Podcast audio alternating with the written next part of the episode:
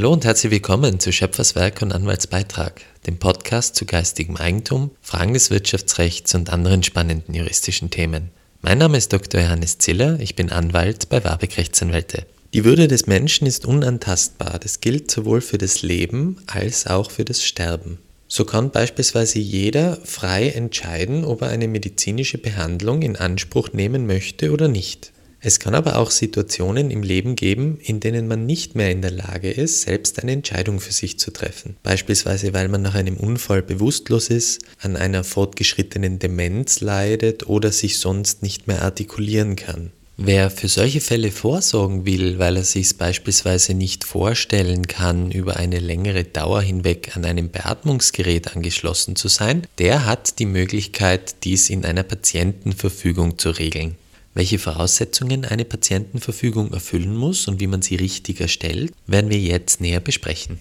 Rechtsgrundlage ist dabei das Patientenverfügungsgesetz. Das definiert die Patientenverfügung als Willenserklärung, mit der ein Patient eine medizinische Behandlung ablehnt und die dann wirksam werden soll, wenn er im Zeitpunkt der Behandlung nicht mehr entscheidungsfähig ist. Die Patientenverfügung dient dem Arzt also als Entscheidungshilfe bei der Festlegung medizinischer Maßnahmen, wenn der Patient im aktuellen Moment nicht in der Lage ist, dazu eine Entscheidung zu treffen.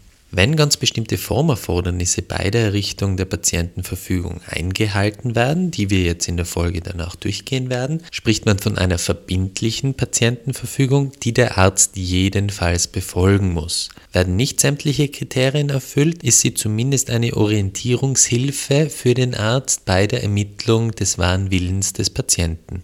Damit die Patientenverfügung verbindlich ist, müssen jetzt vier ganz zentrale Kriterien erfüllt werden. Erstens, der Patient muss zum Zeitpunkt der Errichtung der Patientenverfügung entscheidungsfähig sein. Zweitens, der Patientenverfügung muss eine ärztliche Aufklärung vorangehen. Drittens, der Patient beschreibt ganz konkret, welche medizinischen Behandlungen er ablehnt. Und viertens, die Errichtung hat höchstpersönlich durch den Patienten vor einem Rechtsanwalt, einem Notar, einem Mitarbeiter einer Patientenvertretung oder einem rechtskundigen Mitarbeiter eines Erwachsenenschutzvereins zu erfolgen. Gehen wir die Kriterien der Reihe nach durch. Die Entscheidungsfähigkeit soll sicherstellen, dass der Patient wirklich versteht, welche Tragweite seine Entscheidung in der Patientenverfügung hat und diese Entscheidung wohl überlegt getroffen wird. Letztendlich ist es ja nichts anderes als ein Verzicht auf die Chance, durch eine mögliche medizinische Behandlung noch geheilt zu werden oder zumindest den Gesundheitszustand zu verbessern. Die Überprüfung dieser Entscheidungsfähigkeit ist neben der ärztlichen Aufklärung eben auch eine Aufgabe des beratenden Arztes. Der Arzt muss in der Patientenverfügung auch bestätigen, dass der Patient die Folgen der Patientenverfügung richtig einschätzt und aus welchen Gründen er das annimmt. Zum Beispiel, weil es um eine Behandlung geht, die der Patient selbst oder ein naher Angehöriger schon durchgemacht hat. Dabei würde ich aber gern festhalten, dass es kein notwendiges Kriterium der Patientenverfügung ist, dass man bereits an einer Krankheit leidet. Ein Krankheitsfall ist natürlich oft Anlassgeber für eine Patientenverfügung. Die kann ich aber ganz unabhängig davon auch bei voller Gesundheit einfach nur als Prophylaxe treffen. Es empfiehlt sich dann gleich beim ärztlichen Aufklärungsgespräch mit der Unterstützung des Arztes die richtige Formulierung zu finden, welche Behandlungen man in welcher Situation ablehnen möchte. Je konkreter Sie werden, desto sicherer können Sie sich sein, dass Ihr konkreter Wunsch auch im Anlassfall umgesetzt wird. Einerseits gibt es da sehr gute Formulare für Patientenverfügungen, die die entscheidenden Fragen schon vorgeben. Und andererseits gibt es einen ganz tollen Ratgeber zu Patientenverfügungen, herausgegeben von Hospiz Österreich in Zusammenarbeit mit der ARGE Patientenanwälte, die schon Formulierungsvorschläge mitliefern. Die können eine sehr gute Orientierungshilfe sein, wenn Sie sich erste Gedanken machen, in welchen Situationen Sie welche bestimmten medizinischen Maßnahmen ablehnen wollen. Zur Frage, in welchen Situationen eine Patientenverfügung gelten soll, könnte man beispielsweise folgende Formulierungen treffen. Bei Erkrankungen, bei denen nach Maßgabe der aktuellen medizinischen Möglichkeiten der nahe bevorstehende Tod nicht abgewendet werden kann. Oder beispielsweise bei irreversiblem Ausfall der Herz-Lungen-Funktion. Bei den abzulehnenden Maßnahmen könnte man beispielsweise die künstliche Ernährung in jeder Form oder in ganz bestimmten Formen, beispielsweise über eine nasogastrale Sonde ablehnen oder beispielsweise eine künstliche Beatmung durch einen Luftröhrenschnitt. Sie können übrigens auch in der Patientenverfügung eine Abgrenzung nach bestimmten Anlassfällen treffen und zum Beispiel vorsehen, dass Sie nach einem Unfall sehr wohl reanimiert werden wollen, bei einer unheilbaren Krankheit aber nicht mehr. Genauso können Sie medizinische Behandlungen zeitlich beschränken, zum Beispiel dass eine künstliche Beatmung nach einer bestimmten Anzahl von Wochen oder Monaten beendet werden soll. Das waren jetzt nur ganz willkürlich herausgegriffene Beispiele, damit Sie sich ein bisschen besser vorstellen können, wie man eine Patientenverfügung richtig formulieren soll. Ich kann nur empfehlen, sich diesen Ratgeber zur Hand zu nehmen und sich dann selbst ein Bewusstsein zu bilden, was man möchte und was man nicht möchte. Mit dieser Vorbereitung kann man dann sehr gut im ärztlichen Beratungsgespräch genau formulieren, in welchen Situationen man welche Maßnahmen ablehnt. Wenn man diese Schritte dann gesetzt hat, folgt als letzter Schritt noch die formelle Errichtung, das heißt die Unterzeichnung durch den Patienten, die vor einem rechtskundigen Mitarbeiter der Patientenvertretung oder des Erwachsenenschutzvereins oder vor einem Notar oder einem Anwalt stattfinden muss. Bei dieser Gelegenheit werden Sie nochmal rechtlich belehrt, insbesondere darüber, dass Sie diese Patientenverfügung jederzeit widerrufen können. Für Fälle, in denen der Patient selbst nicht mehr in der Lage ist zu unterschreiben, gibt es auch Abhilfen und zwar dadurch, dass er dann ein Handzeichen setzt und das entweder notariell oder gerichtlich beglaubigt erfolgt oder vor zwei Zeugen erfolgt, die dann ebenfalls die Patientenverfügung unterschreiben.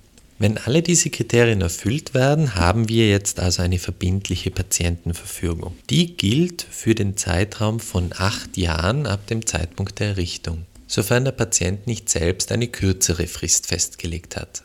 Sie können die Patientenverfügung auch jederzeit ergänzen oder abändern, wodurch die Frist wieder von neuem zu laufen beginnt. Eine Patientenverfügung verliert nicht ihre Verbindlichkeit, solange sie der Patient mangels Entscheidungsfähigkeit nicht erneuern kann. Wenn ich also vor dem Ablauf der acht Jahre meine Entscheidungsfähigkeit verliere und die nicht wiedergewinne, dann bleibt die Patientenverfügung so lange wirksam, bis ich wieder entscheidungsfähig bin.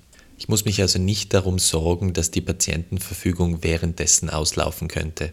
Eine Patientenverfügung wäre dann unwirksam, wenn sie der Patient nicht aus seinem freien Willen heraus erklärt oder beispielsweise einem Irrtum bei der Erklärung unterliegt, wenn ihr Inhalt strafrechtlich nicht zulässig ist, also der Patient darin Maßnahmen vorsieht, die unter eine aktive Sterbehilfe fallen würden und eben nicht gedeckt sind durch das neue Sterbehilfeverfügungsgesetz, oder, und das ist ganz interessant, wenn sich der Stand der medizinischen Wissenschaft im Hinblick auf den Inhalt der Patientenverfügung wesentlich geändert hat. Was hat das für einen Hintergrund? Es kann ja sein, dass ein Patient gerade im Hinblick auf die Diagnose einer bestimmten Krankheit sich zur Errichtung der Patientenverfügung entschließt, weil er davon ausgeht, dass die Krankheit einfach nicht geheilt werden kann. Wenn jetzt sich der medizinische Stand so verbessert, dass da neue Möglichkeiten bestehen, muss man ja davon ausgehen, dass sich der Patient vielleicht nochmal anders überlegen will. Dementsprechend wird in einem solchen Fall dann die Patientenverfügung für unwirksam erklärt.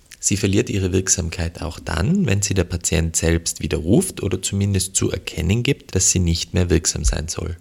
Jetzt stellen Sie sich vielleicht die Frage, wie das Krankenhaus oder ein behandelnder Arzt wissen soll, dass Sie eine Patientenverfügung haben. Einerseits besteht mal die Möglichkeit, diese Patientenverfügung in die ELGA-Daten mit aufzunehmen. Dazu kann man die Patientenverfügung einfach an die ELGA-Ombudsstelle übermitteln und die lädt es dann hoch. Sowohl die Notare als auch die Rechtsanwälte haben bei der Errichtung auch ein eigenes Register für Patientenverfügungen. Dort kann man entweder nur den Umstand, dass es eine Patientenverfügung gibt, hochladen oder die Patientenverfügung selbst. Das Krankenhaus kann dann diese Register abfragen. Sinnvoll erscheint es natürlich auch, dass man beispielsweise in seiner Brieftasche dann eine kleine Scheckkarte mit sich führt, die auf das Bestehen einer Patientenverfügung hinweist. Dazu gibt es auch entsprechende Vorlagen, die man sich dann einfach ausdrucken und in die Geldtasche geben kann. In Notfallsituationen hat der Gesetzgeber aber ohnehin vorgesehen, dass die Suche nach einer Patientenverfügung jetzt nicht das Leben eines Patienten gefährden soll. Da geht also jedenfalls die Erstversorgung vor und erst dann, wenn man die Zeit dazu findet, die Patientenverfügung mal in den Registern zu suchen, sich durchzulesen, dann schaut man sich an, welche Maßnahmen da jetzt unterbleiben müssten. So, das waren jetzt mal die wesentlichsten Informationen zum Thema Patientenverfügung. Daran anknüpfend werden wir uns in einer der nächsten Folgen ansehen, was man mit einer Vorsorgevollmacht regeln kann und warum das vielleicht eine ganz gute Ergänzung zur Patientenverfügung sein kann. Wir freuen uns über Fragen, Feedback und Anregungen zum Podcast unter der E-Mail-Adresse podcast.warbeck.at. Vielen Dank fürs Zuhören und bis zum nächsten Mal.